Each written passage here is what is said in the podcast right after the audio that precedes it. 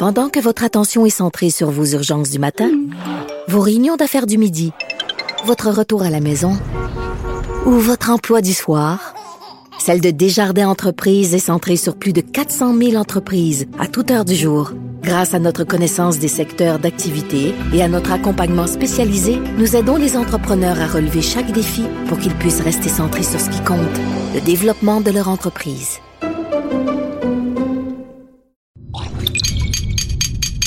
Cube Radio. Elles n'ont pas la langue dans leur poche. Elles disent ce qu'elles pensent sans détour. Une heure de remise en question et de réflexion.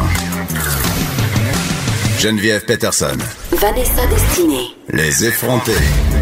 Bonne fête, Vanessa. Bonne. Là, c'est la raison pour laquelle je chante Bonne fête à Vanessa Destinée. Tout le monde, bonjour. Bonjour.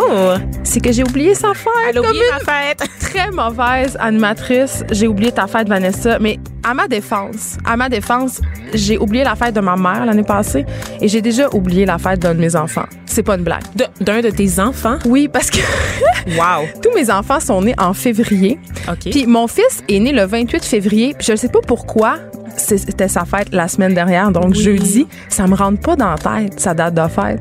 C'est ton petit dernier. Je le sais, je le sais, mais on dirait qu'au dernier enfant, on est comme un peu blasé. C'est comme moins important. Tu sais, le On premier, le, le premier enfant, il y a genre le livre, tu sais, là, tu sais, le livre qu'on achète là, pour marquer tous les premiers moments, là. tu sais, la date où il a, Oui. où il a perdu sa première Son petit dent. pied moulé aussi là, dans du plâtre. Ben non, c'est plus l'empreinte avec Ah ouais, l'encre. Ensuite, la petite couette de cheveux. Puis là, tu notes, oh, il a dit, il a fait gaga, gougou, blibli. Tu sais, tu notes tout ça.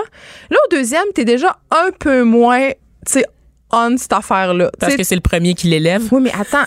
Ben, non, ça, c'est, ça, c'est le troisième. C'est le quatrième. troisième, C'est la chose qu'on fait à croire aux parents qui ont plus de deux enfants que les, les autres s'élèveront tout seuls et sachez que c'est faux, OK? C'est, Ah non! c'est pas ça qui se C'est pas passe. comme les animaux. Non, mais c'est ce que j'ai remarqué, Vanessa, c'est qu'aussi depuis que Alice, Alice, elle a 12 ans, donc j'avais pas d'iPhone dans ce temps-là vraiment, donc je documentais plus de choses à l'écrit, mais depuis qu'on a nos téléphones intelligents, j'ai moins tendance à documenter les choses euh, sur papier, donc j'ai moins de Oh souvenirs. non. Mon troisième. faut faire attention à ça hein, parce que je voyais qu'il y a des gens qui prenaient des photos avant. On avait des albums photos Oui. pour huit ans d'albums photos dans là, un non. armoire. Maintenant, on a juste sur le web.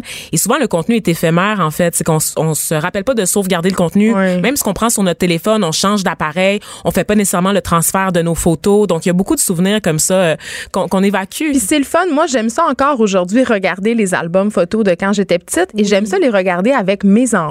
C'est-tu vrai? Je leur montre ça et là, ça, euh, ils disent, Hein, un téléphone, hein, tu sais, comme ils regardent les objets, ils regardent moi, ils trouvent que, ils trouvent qu'on se ressemble, donc c'est un beau moment. Euh, puis c'est ça. Puis que mon, mon fils, mon troisième enfant, ben il n'y a aucun souvenir. Qu'est-ce que tu veux, c'est comme si ça n'existait pas. Je l'aime quand même beaucoup. Il a de très longs cils. Il est Oui, très il est beau. magnifique. On l'adore. Je l'adore. Ernest qui a eu 4 ans jeudi, on le salue, même s'il écoute pas Cube Radio. en tout cas, j'espère qu'il Il est en semaine de relâche. Il écoute Ouais, vraiment il est pas chez Cube ses grands-parents, c'est parfait. Moi, j'ai tout chipé ça, ces beaux enfants-là, à ma mère. Là, Vanessa, quel âge as-tu, ma chérie? J'ai 29 ans, Oh, Geneviève. Et il faut que je revienne, excuse-moi, sur ton affaire d'appareil photo parce que le plus beau cadeau que je me suis fait récemment, c'était pour Noël. C'est un cadeau de moi à moi. Je me suis acheté un appareil instantané. Et là, j'ai pas acheté un espèce de Fujifilm dégueu qui a l'air d'un jouet pour enfants. Je me suis vraiment acheté un modèle qui fait plus adulte et qui imprime les photos sur le coup. Ah, c'est beau. Moi, ça, c'est le ça fun. Puis Oui. c'est une façon de garder les souvenirs. Et là, ça me fait penser à quelque chose qui s'est passé pendant la fin de semaine. J'étais au salon de coiffure de ma tante. J'y reviendrai plus tard dans Oui, parce l'émission. que tu vas nous parler. Là, vous voyez pas. On va mettre une photo sur nos réseaux sociaux, mais Vanessa a de magnifiques cheveux longs. Elle s'est faite poser du rallonge. Fabulous International. C'est ça. Fait que, Est-ce que Kim Kardashian est en studio? Eh bien non, ce n'est que Vanessa Destinée. Bon. Et donc, pour revenir euh, là-dessus, j'ai amené mon instantané avec moi pour pouvoir immortaliser le moment, n'est-ce pas? Et au salon, il y avait un jeune garçon de 21 ans qui lui aussi venait pour ses cheveux. Il y a- il y avait un peu un style dreads et tout. Je sors mon instantané et 2019 oblige. C'est un instantané qui peut prendre des selfies. Donc, en tenant l'appareil, on peut nous-mêmes prendre la photo puis elle va sortir imprimée comme sur un, un Polaroid. Et là, le jeune, il regarde, il est comme, mais voyons donc, c'est quoi ça? Puis là, je lui dis, ben, t'as 21 ans, c'est un, c'est un appareil photo instantané. Ah oui. Il avait jamais vu ça de sa vie, Geneviève, et il pensait qu'il y avait une cartouche d'encre à l'intérieur pour faire fonctionner l'appareil. C'est hilarant. Sais-tu qu'est-ce que j'aime là-dedans, moi, dans les appareils photo? Vas-y donc. c'est attendre puis ne pas savoir le résultat. Est-ce que tu te rappelles quand on était ado, je sais pas toi, mais moi j'achetais des petits Kodak portatifs, OK? Tu sais, quand tu pouvais prendre chez Jean Coutu, puis là, t'avais soit un 12 poses, un 24 poses. Et là, euh, tu faisais des soirées avec tes amis un peu fofolles et là, tu te prenais en photo, tu aucune idée du résultat et là, tu allais faire développer les photos. Et là, je dis photo, hein, je suis désolée, je dis pas photo, là, je viens du Saguenay. Et là, C'est comme ça aussi, puis j'ai aucune excuse. mais je trouve ça parfait. Je j'arrête pas de me faire chier. Mais enfin, enfin, Ben, je suis enfin, validée ben dans non, ma prononciation. de tes origines populaires Mais j'allais, dire, j'attendais de voir le résultat. Vous en rappelez-vous quand on ouvrait l'enveloppe, là, t'étais comme, ah mon Dieu, j'ai l'air folle. Puis il y en avait, des- il y avait des choses extraordinaires. C'était vraiment beau. Fait que je suis contente que ça, ça revienne un peu à la mode. Absolument. Via la mode des, des Polaroids, C'est ça. Moi, c'est un, un Polaroid que j'ai acheté, ben, un, un appareil instantané que j'ai acheté chez Urban Outfitters. Donc, dans ma tête, c'est une boutique pour les ados. Dans Ouais. ma tête, tous les jeunes avaient déjà vu ça. Et là, ce jeune-là s'offre de prendre la photo Geneviève. Je lui dis, parfait, je vais retoucher mon, mon maquillage. Ma tante fait de même de son côté. Et là, j'entends clock.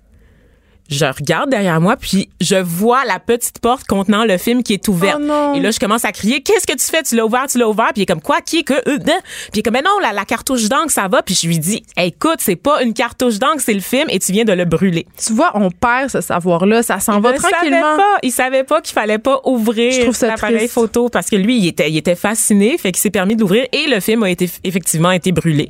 On a essayé de prendre des photos. La première photo qui est sortie était complètement noircie Oh et les autres photos, ben, on était complètement déformés. Là, c'était comme si on avait fusionné ma tante et moi en une seule créature. Mais ça peut donner lieu quand même à des photos intéressantes. Et là, C'était Vanessa, c'était juste lettre. ma mère me texte. Elle me dit que mes enfants m'écoutent. Donc, on va faire attention Oui. à notre langage. On Bonjour Alice. trois Bonjour vous aime beaucoup. Je vais vous Oui. bonne fête, bonne fête pour tout le mois de février. Exactement. Euh, je m'excuse, Ernest, d'avoir oublié ta fête l'année passée. Fin de ma parenthèse. Fin de ma Est-ce parenthèse. que, est-ce que Vanessa, t'as écouté la voix? Est-ce que t'es une fille qui écoute la voix? J'écoute juste les auditions parce que ça me fait rire. Je suis une personne méchante, tu le sais, Geneviève. Ouais. Donc, j'aime rire des candidats un peu has-been Mais ou j'avoue, très mauvais qui passent à l'émission. j'avoue que dans le concept de la voix, moi, ce qui m'intéresse le plus, c'est le processus d'audition. Ben voilà. Parce que ce concept-là euh, de la chaise qui se tourne, écoute, moi je trouve ça formidable, ça fonctionne excessivement bien. Donc, euh, j'avoue d'emblée que souvent j'écoute les auditions, puis après ça, en cours de, de saison, je décroche un peu parce que le dimanche soir, je fais autre chose, tu sais, je fais des tâches. Là, c'est que tout le monde est bon. Fait qu'à un moment donné, c'est plus intéressant. C'est intéressant Je trouve, quand. que, je trouve que des fois, le choix de chanson est un peu convenu, mais ça, c'est c'est moi.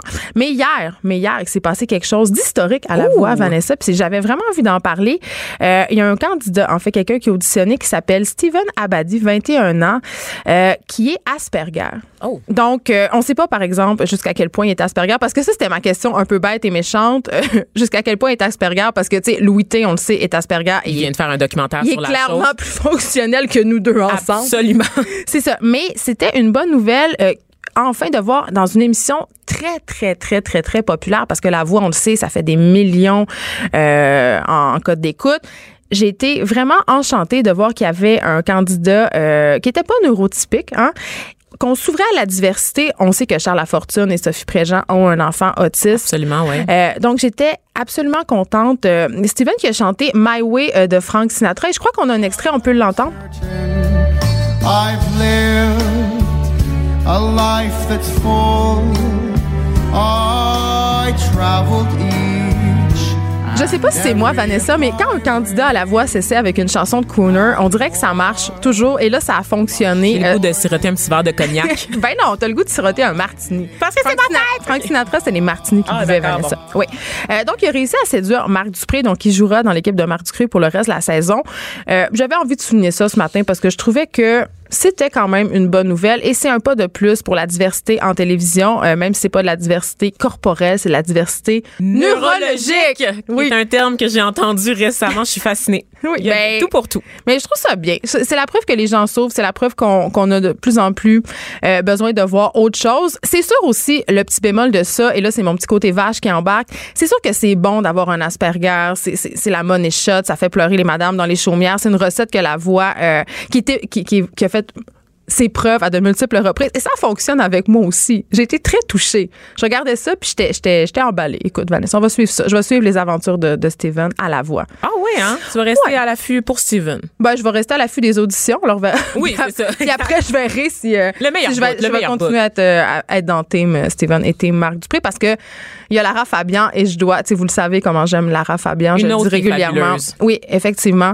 Donc, juste pour voir les interactions de Lara. Puis c'était très drôle hier parce qu'elle elle a lancé beaucoup de fleurs à Steven, mais elle a quand même pas pris dans son équipe. Donc, tu aimes Laurent Fabian? Lara Fabian, J'ai dit. Laurent, ouais. Oui. Lara Fabian, mais je pensais Mais que ça allait te lancer sur une espèce de- d'envolée. Non, je t'aime. Bon. C'est ce que j'espérais. Pour ma fête, Geneviève, comment? Ben, je chanterai plus tard. OK. Parce que là, euh, je te, je te parle encore des études. Les fameuses études. Et les études, et celles-ci ne me donnent pas envie de chanter du tout, OK? Euh, on apprenait, en fait, la presse nous apprenait que le travail, OK, la fin de semaine était associé à une hausse des facteurs dépressifs, aussi bien chez les hommes, chez les hommes que chez les femmes, mais que les femmes qui travaillent plus de 55 heures par semaine augmentent leur risque de dépression, mais pas les hommes. Ah ouais, ah ouais, ah ouais. Encore de la discrimination. Ça, c'est le une- goût de dire. C'est une étude britannique. Et là, c'est drôle parce qu'ils ont étudié 20 000 personnes. OK? Ils ont tenu compte des facteurs suivants, l'âge, le revenu, la santé, le type d'emploi. OK? Et là, ils ont constaté que les femmes qui travaillaient autant d'heures, OK, le euh, que le nombre de leurs syndromes dépressifs augmentait. OK? C'était 7,3% de plus, OK, que les hommes. Fait que c'est des, on parle de femmes qui travaillaient juste 35 à 40 heures, là. OK? Donc, ce qu'on fait, nous, n'est-ce pas, Geneviève? Ben, honnêtement, moi, je travaille plus que 40 heures semaine. C'est rare que je travaille une semaine de 40 heures. Moi aussi. Puis quand je travaille une semaine de 35 heures, j'ai l'impression que je me suis pogné le bain. Puis là, je dis pas ça pour, euh, pour que les gens qui travaillent moins de 40 heures se sentent mal. Là, c'est juste que On est déjà dans une société de performance. Le but n'est pas de vous culpabiliser ce matin. C'est la semaine Ouais. de relâche, Geneviève. Oui, ben c'est ça. Puis là, on se demande comment ça a été mesuré, cette affaire-là, comment on a mesuré les symptômes dépressifs dans cette étude-là, parce que moi, c'était ma première question. Eh bien, c'était à l'aide d'un vulgaire euh, questionnaire médical. Et là, la raison pour laquelle ça me fâche, cette affaire-là, c'est que, d'un, un, c'est encore de l'eau au moulin pour les gens qui disent que les femmes sont moins faites fortes que les hommes, que les hommes ont une, endurance plus grande, qu'on qu'on n'est pas capable de travailler, d'avoir des grosses jobs. Et je me suis demandé, et ainsi que des chercheuses qui ont commenté cette étude-là, on s'est demandé pourquoi pourquoi on en arrivait à de tels résultats, Vanessa? Je te, je te pose la question. Pourquoi tu penses? J'ai le goût de, de- de dire hashtag charge mentale. Ben, puisqu'on sait que ce sont les femmes qui majoritairement assurent encore la majorité des tâches ménagères, qui gèrent encore la maisonnée en grande majorité. Et là, je sais qu'il y a des hommes qui nous écoutent qui se disent, hey, moi aussi j'en fais des tâches, puis moi aussi j'assume la charge mentale. Ben gloire à vous, à vous messieurs. vous aime, on vous on salue. vous aime et vous êtes de plus en plus nombreux et ça c'est une très bonne chose. Mais majoritairement et malheureusement encore, c'est dans la, dans la C'est plupart des culturel, cas. en fait, Oui, oui, dans la c'est- les filles, puis c'est pas la faute nécessairement des gars. Je pense que les filles, on s'en met beaucoup sur les épaules. On veut faire les choses à notre façon. On aime ça. On est un peu germaine. Tu sais, je pense que ça fait, on fait aussi partie du problème. Ça, c'est ma petite, euh, mon, ma, my two cents. Mais quand tu travailles, que tu as une grosse job, puis que rendu chez vous, tu dois t'occuper des enfants, que tu as des obligations familiales, que tu dois faire le ménage, les courses, gérer les vaccins. Tu sais, ça se peut que tu craques plus que les Tu gars. sois une beauté désespérée. Ben, en un fait. peu. Tu sais, un peu. Puis l'autre hypothèse qui était avancée puis que je trouvais intéressante, c'est que les femmes qui travaillent de longues heures, il y a que majoritairement des emplois dans des domaines qui sont dominés par les hommes.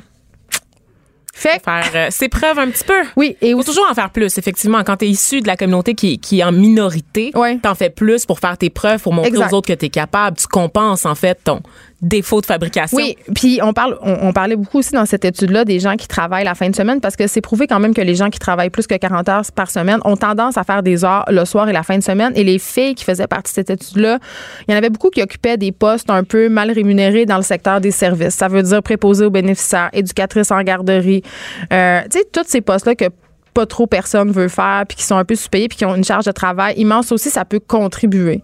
Et qui peuvent contribuer aussi à la détresse Ouais. psychologique. Donc, c'est fort pour le physique, mais aussi, il faut tout le temps que tu sois là. Il faut tout le temps Ouais. que tu sois vigilant. Fait qu'à un moment donné, quand tu te ramasses à torcher 20 à 30 personnes dans ta semaine différente, en plus des membres de ta famille, ça se peut, ça se peut que tu aies besoin d'un petit verre de vin à la fin de la Exact. Donc, oui, OK, les femmes qui travaillent plus sont plus à risque de dépression que les hommes, mais il y a quand même des raisons pour ça. Donc, je trouvais important de souligner ça. Puis ça me faisait un peu suer ce matin, Vanessa. Moi, j'ai une bonne nouvelle pour toi, Geneviève. C'est quoi ta bonne nouvelle? La bonne nouvelle, c'est que on en parle constamment. Les Canadiens et les Québécois changent leur habitude de vie et se tournent de plus en plus vers les aliments végétariens, plus Ah, populaires que jamais. Ça, ça te prémunit-tu contre la dépression?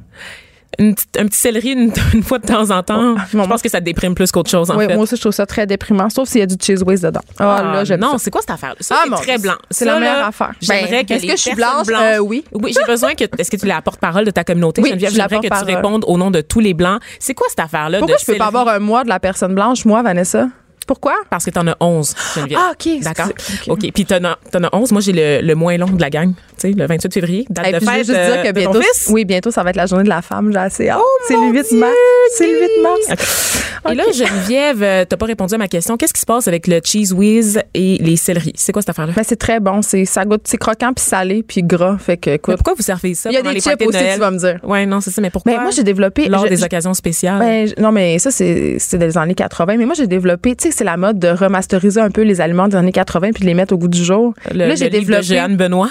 Oui, là, j'ai développé une technique et un, un- un petit plat, des petites bouchées vraiment, vraiment le fun. Vanessa, c'est, c'est, en fait, c'est les bouchées de céleri avec le cheese whiz, mais je le remasterise. Moi, je mets du tartare dedans. Du tartare de saumon dans des céleris croustillants. Sans cheese whiz? Il n'y a pas de cheese whiz. C'est éminemment collant, mais c'est délicieux. C'est délicieux. Alors, est-ce qu'on peut revenir aux aliments végés? Parce que là, là, là, là, là, là, j'étais un peu troublée parce que tu me dis que c'était la faute de Netflix, de l'été chaud puis de la AEW. Puis Je comprends Absolument. Parce que les, les commerçants ont remarqué qu'il y a eu une hausse là, de 35 de la vente des produits végétariens dans les magasins, dans les commerces, les épiceries, attribuables, comme tu le disais, à Netflix, l'été chaud et AEW. Pourquoi? D'abord, le phénomène Net- Netflix, Geneviève, les gens sont de plus en plus informés. On le sait que sur Netflix, il y a des super documentaires, des documentaires dont tu me parles régulièrement d'ailleurs et que je continue d'ignorer parce que je veux pas être culpabilisée plus que je le suis déjà au quotidien, mais qui nous parlent entre autres de- des productions donc de l'industrie alimentaire, de l'exploitation des animaux, de l'industrie laitière également, donc les aliments, des, euh, des suppléments ou les additifs qui sont rajoutés dans nos aliments. Donc les gens sont de plus en plus inquiets, informés. Mais avec aussi. raison. Oui, sur la transformation des aliments et donc ils se tournent vers des options végé, des options santé. Oui, donc mais, ça, OK. Mais les moi, clients quand, sont intelligents, les mais quand je vais à l'épicerie, OK, je vois plein d'étiquettes, Vanessa. Là, c'est marqué euh, certifié bio, certifié écossaire, euh, sans ci, sans ça. Et là, je suis perdue. Là, il faut faire pas. attention à ça et je vais y revenir, Geneviève. Mais le, le- je voulais te dire, je voulais te parler du facteur AEW parce que Ah. je pense que ça va te faire sourire. On parlait tout à l'heure des céleris qui peuvent peut-être contribuer à, à la déprime. Mais Ben, les frites de patates douces aussi AEW, non, non, non, non. C'est le bon équilibre, justement. T'as Non. l'impression. Non, c'est illusoire. T'as l'impression de faire le, le choix santé, Geneviève. Ben, t'as vraiment l'impression le mot-clé de ta Ben oui, phrase, mais là. c'est- ça. Mais quand- moi, OK, non, non. parfait équilibre. Tant qu'à manger une frite, tu manges une frite. Ben Moi, oui. quand je vais au McDo, je vais all-in. C'est un cheeseburger ou pas de cheeseburger. Là, euh, la frite santé, c'est non. La frite santé, c'est non. Et Non. que dis-tu du burger santé fait à partir de lentilles jaunes? Ça a l'air qu'il est bon. Ça a l'air qu'il est vraiment bon, le burger Meat, qui est une sorte ça, de, de boulette faite sans viande qui est vendue depuis peu chez AEW.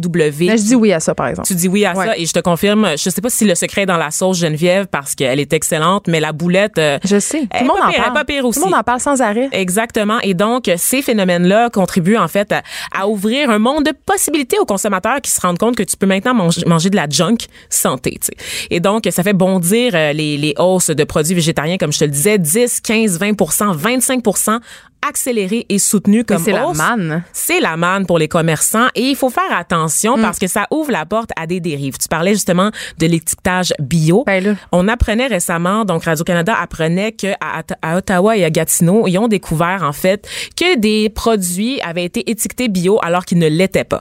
Donc, on, on se rappelle que Pourquoi je suis pas on surprise? n'est pas surpris. On a parlé l'autre fois, la semaine dernière, de l'étiquetage sur la viande, notamment des produits qui sont sur la veille d'être périmés et qui sont réétiquetés pour changer les dates.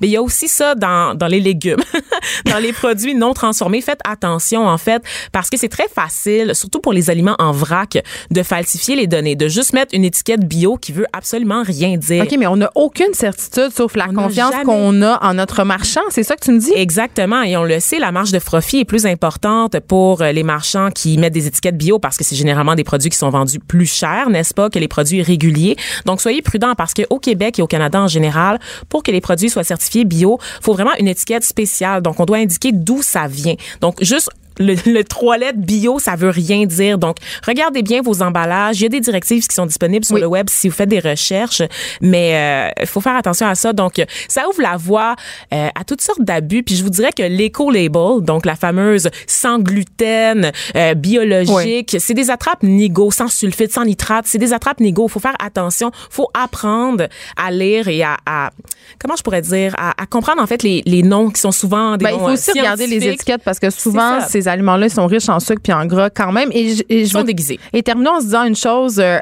si votre fraise que vous voulez acheter est grosse comme une pomme, ben, Bonne chance qu'elle soit pas bio. c'est ça. Même si c'est marqué bio. C'est un petit indice comme ça que je vous donne. Ne me remerciez pas.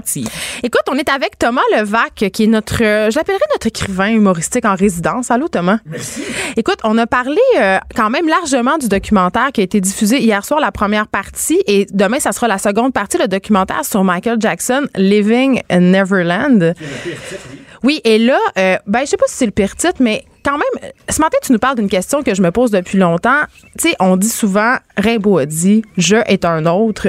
Est-ce qu'on peut séparer l'artiste de son œuvre? Est-ce que j'ai le droit d'écouter Michael Jackson, d'aimer les films de Roman Polanski? Tu sais, est-ce que j'ai le droit? On a le droit de tout, il n'y a, pas de problème, mais je crois que euh, là où je veux en venir, c'est que je crois qu'on peut. Premièrement, je crois que. A- je pense que de moi, dans ma tête, je crois que c'était réglé que Michael Jackson, c'est un pédophile. Je crois que c'est un vieux débat. Ben, moi aussi. Je, je comprends pas que ça nous prend un documentaire d'HBO de 4 heures pour nous convaincre que Michael Jackson, c'était un pédophile.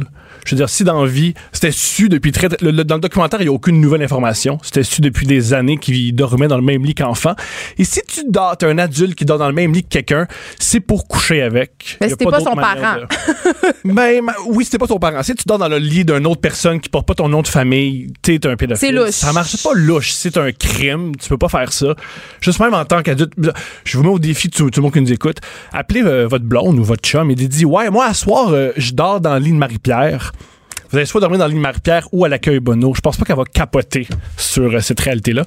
Et je crois que c'était juste évident que c'était un pédophile. Une autre preuve, c'est son, euh, son manoir Neverland, oui. Bon. qui était, à mon avis, parce que faut savoir, les hommes, comment on construit notre maison, comment on décore notre maison, c'est en fonction de plaire aux gens avec qui on veut coucher. Mais là, chez vous, tu veux plaire à personne parce que je pense que c'est juste blanc qu'un divan, là.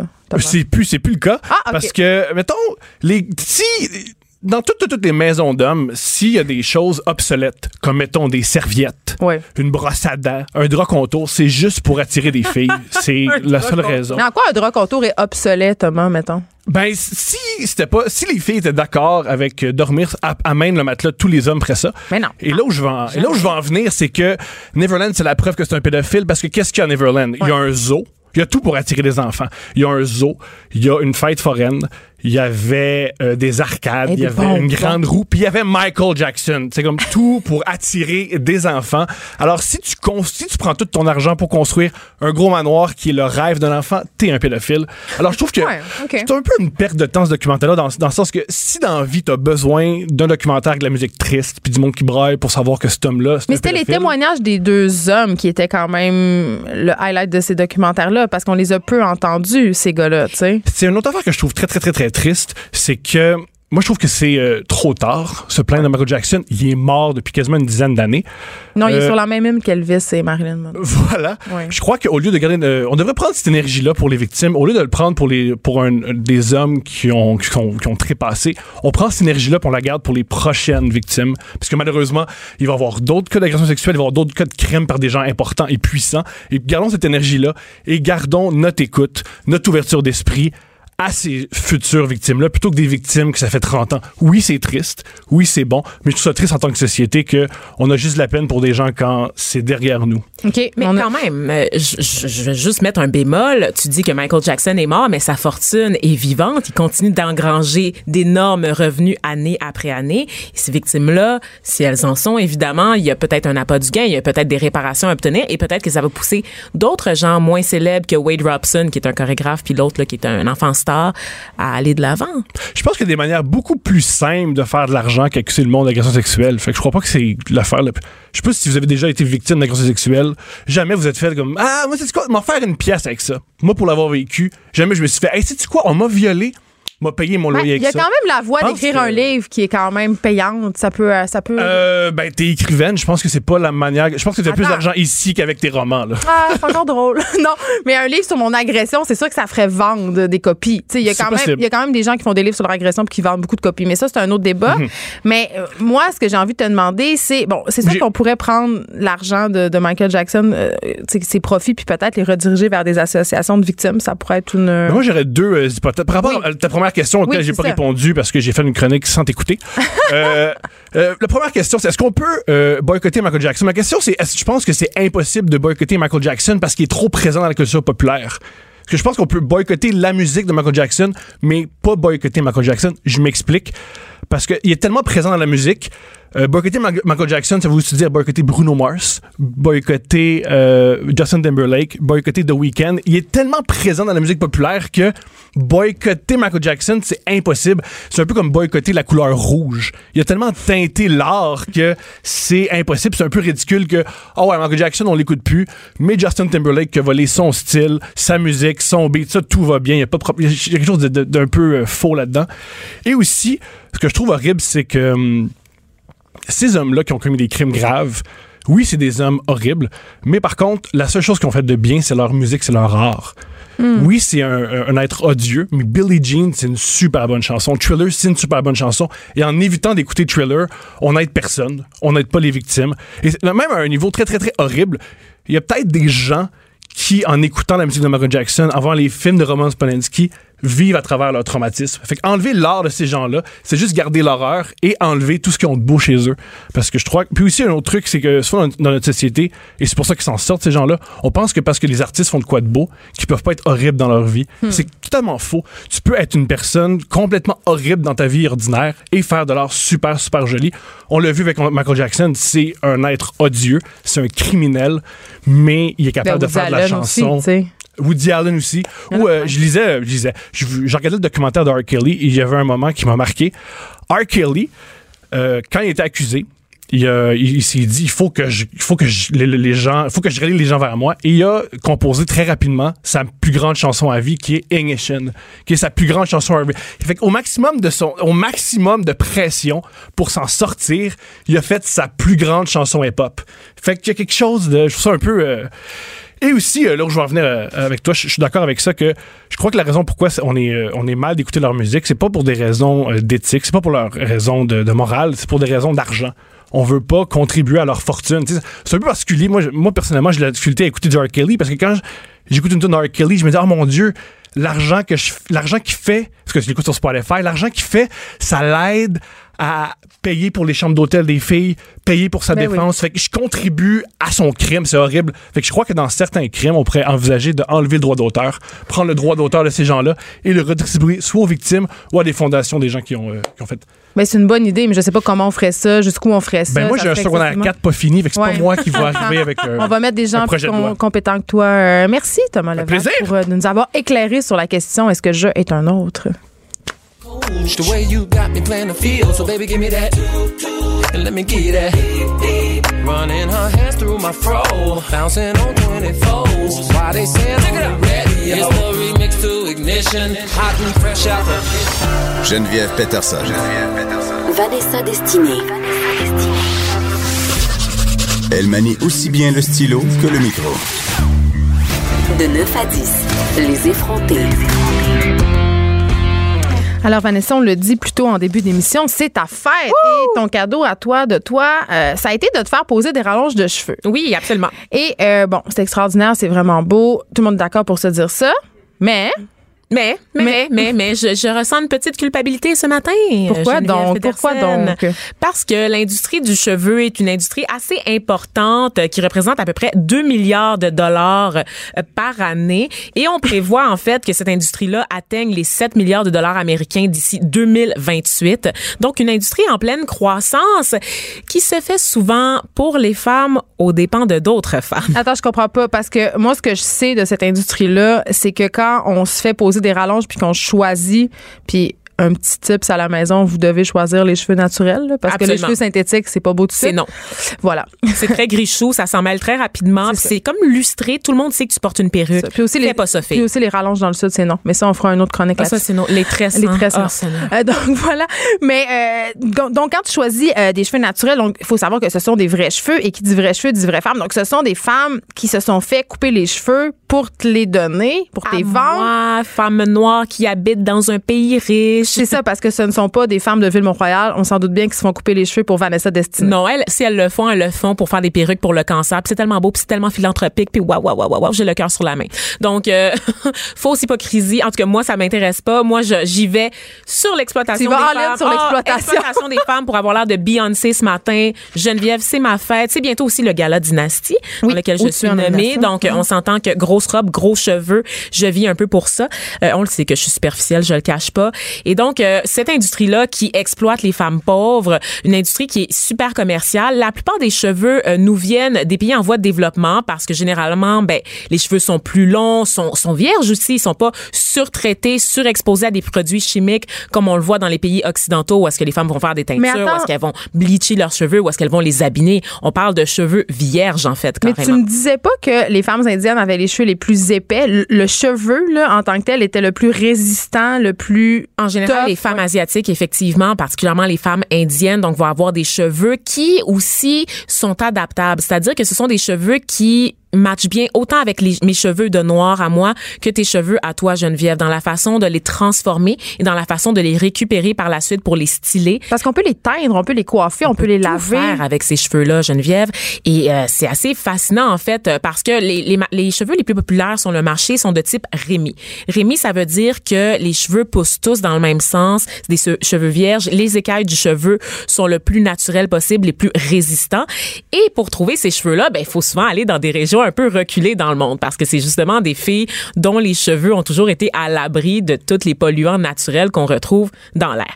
Et euh, entre autres au Brésil, au Mexique, donc beaucoup de pays comme ça là, qui qui offrent des cheveux vierges intéressants. c'est dégueulasse, Vanessa. Excuse-moi, là, mais. Attends, attends, attends, comment Fait qu'on va voir ces filles-là, puis on leur coupe les cheveux courts. Oui, Ah. c'est plus complexe que ça évidemment. Donc tu dis que c'est dégueulasse, mais Ben, quand un tu peu, regardes je me sens mal. quand tu regardes la- les cheveux de Ariana Grande, fameuse, le, euh, célèbre pour sa queue de cheval qui n'en finit plus de finir, quand tu regardes les cheveux colorés de Nicki Minaj, les cheveux frisés de, de Rihanna, la belle crinière, crinière de J-Lo, T'adores ça. On se sent inspiré, puis on a le goût de ressembler à ça. C'est ça qui explique la Est-ce que j'ai le goût de ressembler à ça au détriment des femmes exploitées? La réponse est non. Ben la réponse c'est que cette industrie-là continue de croître, que tu le veuilles ou non, Geneviève Peterson. Donc euh, oui, il y a une volonté, il y a une demande, et même que la demande est plus forte que l'offre. Et c'est pour ça en fait qu'on va, euh, on ouvre la porte à des dérives encore une fois parce que comme la demande est plus forte euh, que l'offre, beaucoup de femmes se font raser la tête contre leur gré. Et ça c'est vraiment le côté sombre de cette exploitation-là,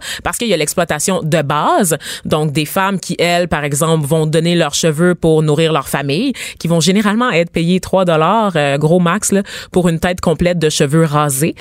Et il y a aussi des femmes qui se font agresser dans la rue, donc dans certains pays qui se font agresser à l'arme blanche, c'est ce qui se font couper les cheveux de force pour que ces cheveux-là soient revendus sur un marché noir. Évidemment, c'est beaucoup mieux de privilégier des, che- des cheveux obtenus par le consentement parce que tu peux en obtenir plus. C'est une tête rasée versus deux, trois mèches coupées en passant à En motocyclette. ciseaux. Oui, c'est ça, c'est un peu... Un un drive-by de cheveux. C'est vraiment...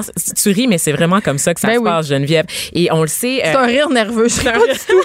parce que bon, la plupart des cheveux, euh, des faux cheveux sont traités en Chine, mais comme je le disais, ils peuvent venir de différents pays, euh, notamment des pays qui sont en guerre ou des pays où il y a des conflits, parce que c'est une autre façon d'exploiter les femmes, notamment au Venezuela par exemple, où euh, en fait le- la, la hausse du taux d'inflation, la baisse du pouvoir d'achat fait en sorte que les femmes doivent se trouver d'autres alternatives, n'est-ce pas, pour nourrir leur famille. Et donc, la vente de leurs cheveux devient alors l'option la plus viable. Mais on retrouve ça aussi en Ukraine, par exemple. Donc, on n'y penserait pas parce qu'on a beaucoup parlé de l'Asie. Mais en Ukraine, où il y a eu un conflit pendant longtemps, on sait que les femmes ukrainiennes sont exploitées de toutes les façons, hein, les femmes en Europe de l'Est. Oui, beaucoup de travail du sexe, de trafic humain, Mais justement, dans ces trafic régions. humain-là implique aussi parfois le fait de devoir céder ses cheveux. Il y a même un rapport qui, euh, qui est sorti il y a quelques années qui disait que des gardiens de prison en Russie et en Ukraine rasaient euh, de force la tête des femmes, des prisonnières et revendaient leurs cheveux, en fait. Et c'est ça l'enjeu, parce que même quand tu essaies d'aller chercher les cheveux de manière éthique, on connaît toute cette histoire de femmes indiennes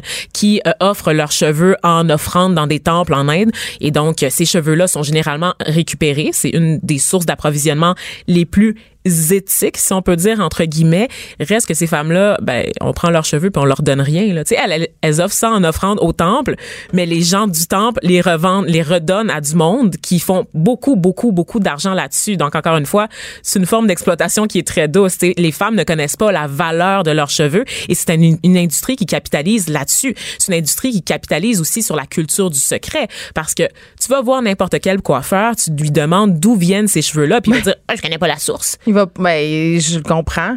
Mais j'ai envie de te poser une question, Vanessa, puis je peux pas m'empêcher de te la poser. Comment une fille comme toi, qui se revendique féministe, OK, qui fait des, qui fait de, de la situation des personnes racisées, son cheval de bataille. OK, t'es toujours ici en train de te déchirer la chemise puis de parler de la situation des personnes racisées, de l'exploitation, euh, des, des trucs classistes. J'ai l'air tellement lourde dans la façon que tu me décris. Non, t'es pas lourde, C'est mais. le message puis- que t'essaies de m'envoyer. Non, puis on a tous nos paradoxes. Moi, la première, tu sais, mais, mais c'est un beau paradoxe que tu as accroché sur ta tête ce matin, là. C'est beau.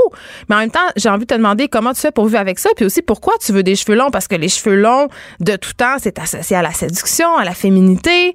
Absolument. Puis je pense que dans, dans notre cas, on, on s'entend que cette industrie-là, euh, pendant longtemps, elle a été très populaire chez la communauté noire en général parce que nos types de cheveux, en fait, c'est tellement lié dans l'histoire, c'est tellement lié dans la colonisation aussi, dans le fait qu'on n'a pas appris aux femmes noires à apprécier leurs cheveux naturels, dans Oui, le parce fait qu'ils sont que- raides, tes cheveux, là, Vanessa. Ils sont pas ils frisés. sont, ils sont raides parce que je les aplatis chimiquement, Geneviève, pour correspondre aux standards de beauté européens parce que c'était le modèle qu'on nous imposait à nous. On nous a appris à refouler notre culture. Tu sais, dans le temps de, de l'esclavage, on obligeait les femmes noires à cacher leurs cheveux sous des bonnets parce que on associait le cheveu crépus à la saleté, à la laideur. Aux cheveux aussi. Euh, Oui, c'est ça, à, à quelque chose dont il faut avoir honte. Et c'est les femmes, en fait, ont développé cette culture-là chez la communauté noire. Je te parlerai d'un documentaire qui est le documentaire de, de Chris Rock qui s'appelle The Good Hair, qui est disponible sur Netflix, où est-ce qu'il explique, en fait, ce, ce rapport très tordu qu'ont les femmes noires à leur chevelure, qui nous vient justement, euh, comme je te dis, de la colonisation, de l'influence de l'Europe sur la beauté, sur la conception de la beauté et sur la conception de la valeur de la femme noire dans la société. Donc, l'idéal reste la femme blanche aux cheveux Mais longs, tu réponds pas à ma question. Co- Comment une fille féministe comme toi peut tolérer le fait d'avoir des cheveux de femme exploités sur sa tête? Mais parce que je, je succombe à ces standards de beauté, parce que je veux y correspondre moi aussi. Tu sais, je veux dire, quand toi, tu vas faire tes ongles dans un salon où c'est plein de femmes asiatiques Mais qui sont payées moins que le salaire minimum Puis probablement. qui respire des solvants toute la journée. Qui respirent des solvants toute la journée pour te donner des beaux longs, euh, des beaux longs ongles au shellac pour rivaliser avec ceux de Rihanna sur Instagram. Tu sais, je veux dire, on est tous un peu prisonnières de ça. Tout ce qu'on consomme est le fruit de l'exploitation. Je regarde tes vêtements, t'es bien habillée, Geneviève, aujourd'hui, moi aussi. Ces vêtements-là, des vêtements, ton pantalon, je le sais, qui vient du Zara. Mais en. C'est-tu, Ça, c'est qui a fait ton pantalon, C'est ben, Geneviève? c'est sûrement la même femme rasée qui, qui t'a donné des Bangladesh. cheveux. voilà, exactement. C'est la même personne. Ouais, mais OK, donc on a tous nos paradoxes puis je trouve ça quand même le fun de le dire et de les adresser. euh, Absolument. Sachez que je ne suis pas parfaite. Oui, je fais la morale aux autres, mais je suis bien consciente. Et je pense que c'est ça un peu la clé pour être une bonne personne, c'est d'être conscient en fait, d'être dans la rem- remise en question, puis de savoir qu'on n'est pas parfait. Donc, avant de faire la morale aux autres, toujours faire un petit examen de conscience. Puis ça m'a servi jusqu'à mes 29 ans, Puis Geneviève. là, Vanessa, est-ce que, euh, bon, évidemment, tu sais pas si les cheveux que tu as sur la tête euh, sont éthiques. C'est impossible de le savoir. Ils sont pas éthiques. Je peux te confirmer. Ah, tu me confirmes. Oh, pff, honnêtement, je ne vois pas comment ça peut être éthique. Il y a des alternatives éthiques, par ça. contre. Donc, j'ai parlé tout à l'heure des cheveux récupérés dans les temples, évidemment. Des cheveux femmes-là- en chanvre, des cheveux en poterie. Non, Non? pas vraiment. Tu peux avoir des cheveux synthétiques, qui serait le bon choix. Ouais. Donc, même si on sait que c'est grichou, mais c'est polluant. Oui, c'est très polluant. Mais tout est polluant, tout est cancérigène. On n'a plus le droit de rien on faire. peut rien, on peut plus rien faire. On peut plus rien consommer. On n'a plus rien dire, non. Il y a aussi les, les, euh, les cheveux faits à base de crins de chevaux. Personnellement, c'est un nom pour moi. Je passe, comme dirait une belle Daniel. non, c'est ça. C'est non. C'est non. Euh, mais il y a aussi euh, des compagnies, et ça, il y en a beaucoup plus aux États-Unis, mais comme la plupart des produits nous viennent des États-Unis, on les importe là, dans les magasins, là, sur la place de Saint-Hubert. Ça vient tout des États-Unis, c'est pas ici que ça se passe. Il y a des compagnies, en fait, qui vont payer. Donc, ils vont... euh, parce que, comme je disais tout à l'heure, c'est que souvent, pour avoir accès aux cheveux les plus vierges, on va dans des régions très, très éloignées, donc en Indonésie, au Bangladesh et tout ça. Il y a des gens qui se sont donnés pour mission de développer comme une espèce de commerce équitable équitable du cheveu. Donc, les femmes sont informées de la valeur du cheveu, sont informées du prix que ça coûte pour une personne qui se fait faire des rallonges, par exemple au Royaume-Uni, aux États-Unis ou en Chine, qui sont les trois plus grands consommateurs de faux cheveux dans le monde, soit dit en passant. Et on leur paie, on leur paie à leur juste valeur. On leur paie genre le, le prix, le prix réel que ça coûte pour faire les cheveux. Donc, c'est comme la mode éthique. Ben, en fait, euh, payer une tête de cheveux à peu près, euh, je te dirais que c'est 160 dollars pour la pose, le prix minimum quand t'es noir. Oui, parce, que quand t'es blanc, c'est plus cher. parce que vous faites avoir. Mais il y a aussi le fait que vos cheveux permettent pas. Vous avez vu, euh, vous me suivez pas sur Instagram parce que mon compte est encore privé. Seigneur. mais le processus pour faire euh, mettre les, les, les cheveux, c'est compliqué. Il faut tresser les cheveux à la base et par dessus, on va cou- coudre ce qu'on appelle la greffe. Et normalement, les cheveux de blanc, il y a moins de grip, si je peux Ouais. me permettre, pour garder les tresses plus longtemps. C'est pour ça que vos tresses faites en République dominicaine Bon, un autre privilège des Eh personnes oui. noires. Oui, on, on, on assez tannée de vos privilèges. la belle vie, hein. C'est fini on le mois l'a des eu noirs. facile C'est fini le mois des noirs. On l'a eu Écoute, facile. Merci Vanessa Destinée. Euh, tes cheveux sont magnifiques. Je suis un peu jalouse. Non, ah! Pour nous rejoindre en studio, Studio à commercial cube.radio. Appelez ou textez 187 Cube Radio. 1877 827 2346. Les effrontés. Euh, je suis avec Pénélope McQuaid. Allô Pénélope. Salut Geneviève. Je dois avouer euh, d'emblée mon billet. Faut, faut raconter que euh, on se connaît quand même depuis un petit bout. Mhm. Euh, je dois dire que c'est toi qui m'as donné une de mes premières chances euh, à la vrai? ouais ouais à la télévision. Tu m'avais invité à ton talk show et j'étais très stressée. J'avais apporté un jambon à Bertrand. Oui, c'est vrai. T'en rappelles-tu? T'avais Never forget. t'avais fait son jambon au foin Ouais. parce que c'était en tant que Madame Chose ou en tout cas il y avait beaucoup d'intérêt autour de de ton personnage de Madame Chose. Fait que c'est vrai, on t'avait invité à rencontrer euh, Jeannette, ça avait été un super beau moment. Ben, très très écoute, très beau. Puis je me rappelle dans ce temps-là, j'avais jamais fait de télé, j'avais je jamais pensais fait j'avais j'avais fait de jambon. Non, je- le jambon, ça me connaît. Je dois dire que je fais du jambon depuis la tendre enfance. mais mais c'est ça. Donc, euh, je voulais le dire parce que ça me touche quand même de te recevoir aujourd'hui à mon micro. Oui, moi aussi, j'étais comme, ah ouais, je m'en vais à l'émission de Geneviève. On hot, dirait ça. que je reçois comme quelque chose comme pas ma mentor, mais quelqu'un qui m'a donné une chance. Puis t'es quelqu'un qui j'avais envie de commencer avec ça parce que t'es quelqu'un de très généreuse pour la relève. Ben, je suis très intéressée par ce, par euh, ce qui se fait de nouveau, les nouvelles voix, les nouvelles idées. euh, très, très, très intéressée. J'essaie de, de me tenir euh, à l'affût et je suis très intéressée et solidaire parce que parce que font les jeunes femmes qui arrivent euh, dans ce métier-là. Je trouve que il y a toute une génération de femmes formidables qui prennent d'assaut les, ben d'assaut, peut-être pas le d'assaut, mais qui Ah, prennent tranquillement j'aime ça, ce euh, tranquillement euh, de plus en plus de, de, de, de place derrière un micro, derrière une caméra, puis ça me réjouit euh, au plus haut point. Donc, Mais- je suis toujours fière quand, quand j'entends quelqu'un que je considère le fun, renseigné, intègre, dynamique, toujours le fun de lui faire de la place, comme toi. Mais t'es fine, mais j'aime ça parce que ça fait un peu mentir le préjugé selon lequel nous, les femmes, Mhm. on est jalouses des je autres. tellement cette idée-là, mais Ben, c'est vrai. elle est quand même répandue. Elle est très répandue, euh, euh, vraiment. euh, tu sais, moi, du, du temps que je faisais les copines d'abord, tu sais, il y a presque 20 ans maintenant de ça, c'est quelque chose que j'entendais beaucoup à l'époque. Euh, c'est pas quelque chose qu'on vivait de l'intérieur. En tout cas, moi, je l'ai pas vécu avec Isabelle Maréchal euh, et euh, Joanne Fontaine de l'intérieur, cette, cette animosité ou cette jalousie. ou cette... C'est sûr que c'est intense. C'est sûr que c'est un des environnements où euh, les filles, on se donne pas tant de free pass que ça. Ça on peut est assez challengeant direct. aussi, puis on peut le dire, ça. Ben, c'est c'est absolument. Mais travailler dans des équipes de façon générale, c'est challengeant. Mais c'est vrai que travailler avec des femmes, c'est challengeant parce qu'on est exigeante, on est totalement dans notre vérité, on est.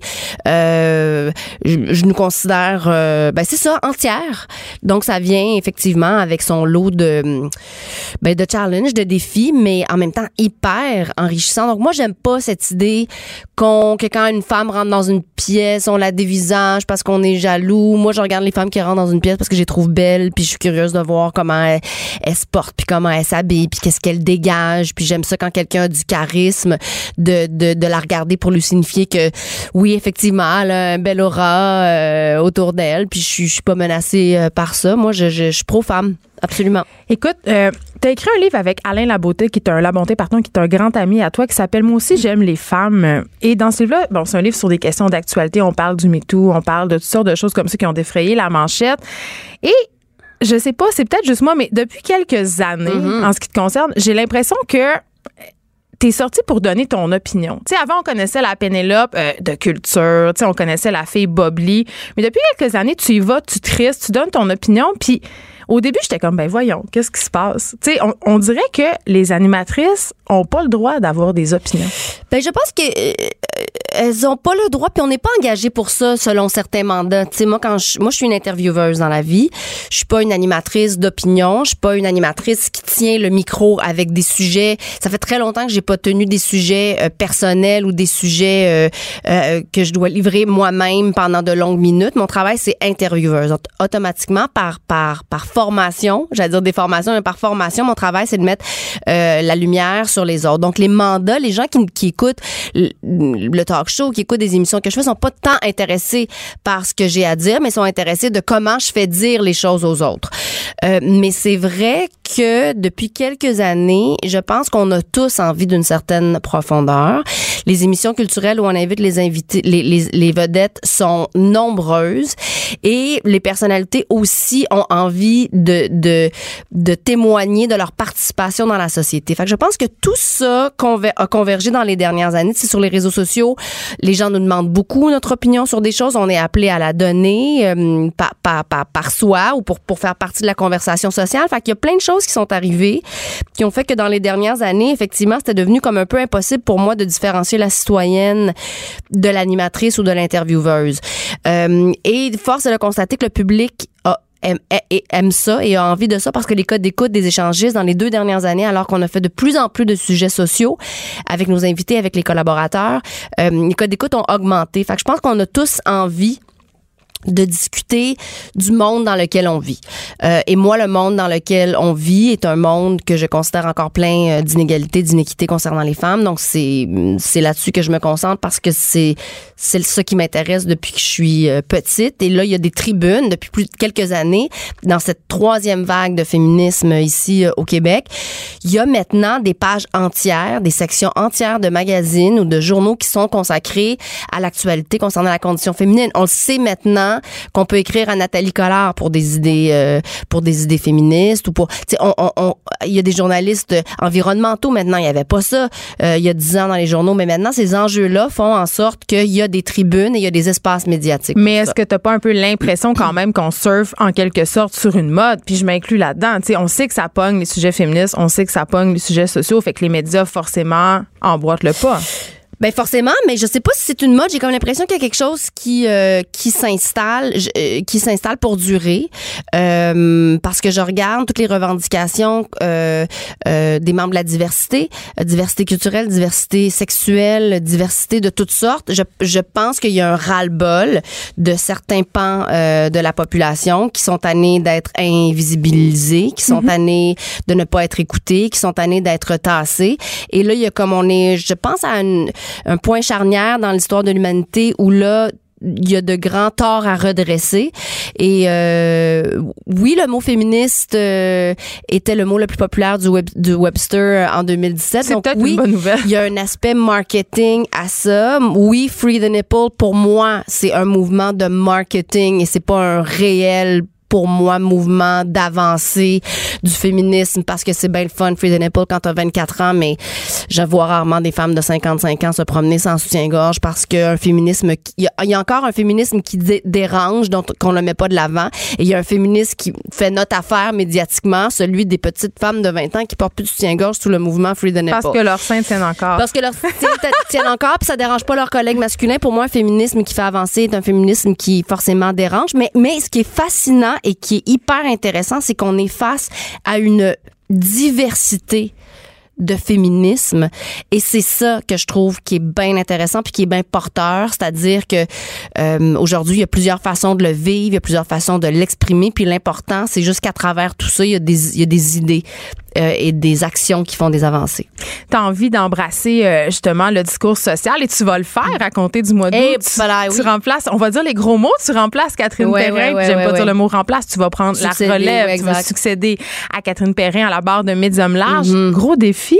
Gros défi. Euh, je vais succéder aussi à, à, à- à Marie-France Bazot puis à Christiane Charrette, tu sais, qui Oui. ces trois femmes-là ont fait de ce créneau-là ce qu'il est devenu avec les années, au fil des 20 dernières années, c'est-à-dire un, un immense espace de, de, de liberté de parole, de liberté d'opinion, de réflexion, de compréhension du monde dans lequel euh, on est. Euh, c'est un créneau que j'aime dire qui, je pense, a dépassé la personne qui s'assoit dans cette chaise-là parce que c'est un, un, un, créneau qui a une vie puis qui a un, un, espace médiatique très particulier qui ressemble à rien d'autre. Et je suis, oui, très fébrile à l'idée de m'asseoir dans ce très, très, très grand siège. En même temps, je me rappelle quand Catherine est arrivée, euh, musicienne classique, chroniqueuse euh, culturelle, qui elle aussi était pas, euh, notamment, était pas, euh, c'était pas pour ses idées géopolitiques et sa connaissance des sciences là, qu'on l'a engagé à l'époque, tu sais. Donc c'est normal d'être dans ce siège-là et de se mettre en mode apprentissage et en mode humilité. Et lorsque ça fera quelques années que je parlerai de tous ces sujets-là, on pourra dire ah ok, tu sais c'était correct. L'héritage Pénélope. Ben euh, en tout cas l'héritage, j'espère pas défaire, pas déconstruire trop trop ce qui a été bâti euh, avant moi. Tu as utilisé le mot créneau. Je trouve ça intéressant que tu aies utilisé ce mot-là. J'ai l'impression que le mid-morning, OK, Mhm. La radio ou la télé, là, Mhm. de 9 à midi, Mhm. c'est l'apanage des femmes. On a moins de femmes morning man, on a moins de femmes en moins de journée. Il y a des exceptions, Mhm. il y en a, il y a eu Bazo, tout ça.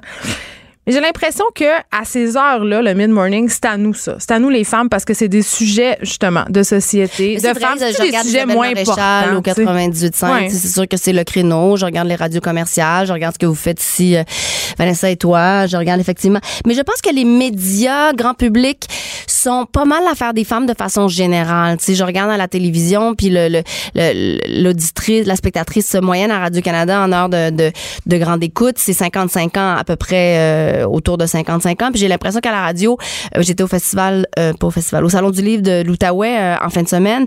Et euh, c'était fa- c'était fascinant le nombre de femmes qui sont venues me voir pour me dire qu'elles écoutaient cette émission-là. Donc c'est sûr que oui, c'est un, un créneau euh, de femmes, mais en même temps, euh, tu sais, les femmes sont quand même 50 de la société dans laquelle on vit. Donc euh, Oui, je le sais, mais j'ai l'impression qu'on a encore des hésitations à confier des sujets importants aux femmes. Tu sais, on parle de sujets de société, on parle de des, petits- des petits sujets. Là, tu sais. Je sais pertinemment que dans, par exemple, au 98.5, Isabelle Maréchal a- a la- doit traiter de certains sujets et pas de d'autres, parce qu'elle est notamment entre euh, euh, Paul Arcan et, et Bernard, Et Bernard oui. Donc, deux émissions d'affaires publiques. C'est vrai que les affaires publiques sont souvent confiées à des hommes, et c'est vrai qu'on garde les sujets plutôt human euh, ou de, de psycho ou de santé ou de famille. Et je pense que M- Médium Large a depuis euh, pas médium, ben, médium large, mais ce créneau-là, ici première, a depuis longtemps décloisonné ça pour ce qui était du 9 à 11 le matin. Et c'est ce qui m'attire effectivement là-dedans, de faire une radio qui est non-genrée, finalement, tu sais. Oui, oui, puis c'est à nous aussi de, de prendre les sujets qui nous portent. T'as dit hier à tout le monde en parle et là, Pénélope, ça m'a un peu fait lever sur ma chaise. Pour vrai, là, j'ai pas compris. Euh, tu parlais de, de tes interventions dans ta face. Tu, sais, tu dis, as parlé de Botox, euh, puis t'as dit, je suis tombée en amour avec quelqu'un qui n'aime pas du tout que je pervertisse la réalité et la vérité. Puis j'ai envie de savoir qu'est-ce que tu voulais dire par là parce que ça m'a comme fait sursauter un peu. Non pas que tu arrêtes de faire des injections et tout ça pour explorer ta face, ta vraie face, même si j'ai- j'aime pas dire le mot vraie face, mais que que tu mettes ça sur pas le dos mais l'espèce tu sais que tu octroies à ton chum cette prise de conscience là. Ben, c'est-à-dire que non, je, je l'octroie pas. C'est juste qu'à ce moment-ci de ma vie, je suis avec quelqu'un qui a qui a ce discours-là, puis qui, avec qui on en a parlé. Fait que c'est sûr que c'est une des personnes, ou sinon la personne la plus influente dans ma vie, parce que je l'ai choisi. C'est pas euh, le gars du dépanneur qui me regarde tous les matins puis qui a une opinion sur ma face. Son opinion, euh, tu sais, m'im- m'im- m'importe, mais pas tant que ça. Euh, tandis que l'opinion, je- c'est aussi mon meilleur ami. By the way, j'ai pas juste euh, cité euh, Philippe, j'ai aussi cité Oui. mon meilleur ami de, De 22 de 22 ans, oui. parce que peut-être que les femmes dans ma vie me parlent pas de ces sujets-là. Ces deux gars-là m'en ont parlé, m'ont parlé de ça ma te face. fait du bien de te faire dire hey, t'as pas besoin de ça. ça m'a sur... non, ça m'a pas fait du bien tant que fait prendre conscience que effectivement, il y avait quelque chose qui ne pouvait pas nécessairement plaire à tout le monde dans le fait de la jeunesse éternelle. Moi, mon chum ne tient pas à la jeunesse éternelle, puis mon ami de 22 ans quand il me regarde, moi, 48 ans, il a pas envie que je ressemble à son ami de 25 ans, c'est pas pour ça qu'on est ensemble, c'est pas pour ça qu'on a développé des liens, c'est pas là-dessus qui est basé notre notre amitié puis nos rapports. Fait que c'est juste que ma meilleure amie, elle m'en a jamais parlé parce qu'elle a d'autres considérations, parce que pour elle, c'est pas, il y a d'autres choses. Euh, ma mère m'en a déjà parlé, mais tu sais, l'opinion des mères. Ben oui. C'est jamais comme l'opinion d'un chum, on va se le dire. C'est vrai. Mais je comprends ce que tu veux dire, mais c'est pas à cause de la permission d'un homme que j'ai décidé de faire ça, c'est à cause de des conversations Je suis contente qu'on rétablisse très les faits. authentiques que j'ai eues avec quelqu'un que j'admire énormément, qui s'avère être un homme et mon chum. Écoute, Pénélope, c'était un plaisir de te recevoir. Super honorée, Geneviève. pour vrai. Fait qu'on rappelle le titre de votre livre à toi et Alain La Bonté, moi aussi, j'aime les femmes. C'est publié chez Stanké. Puis je pourrais pas t'écouter à Médium Large parce qu'on est malheureusement en même même heure. temps, mais on va s'écouter en balado. Cube Radio.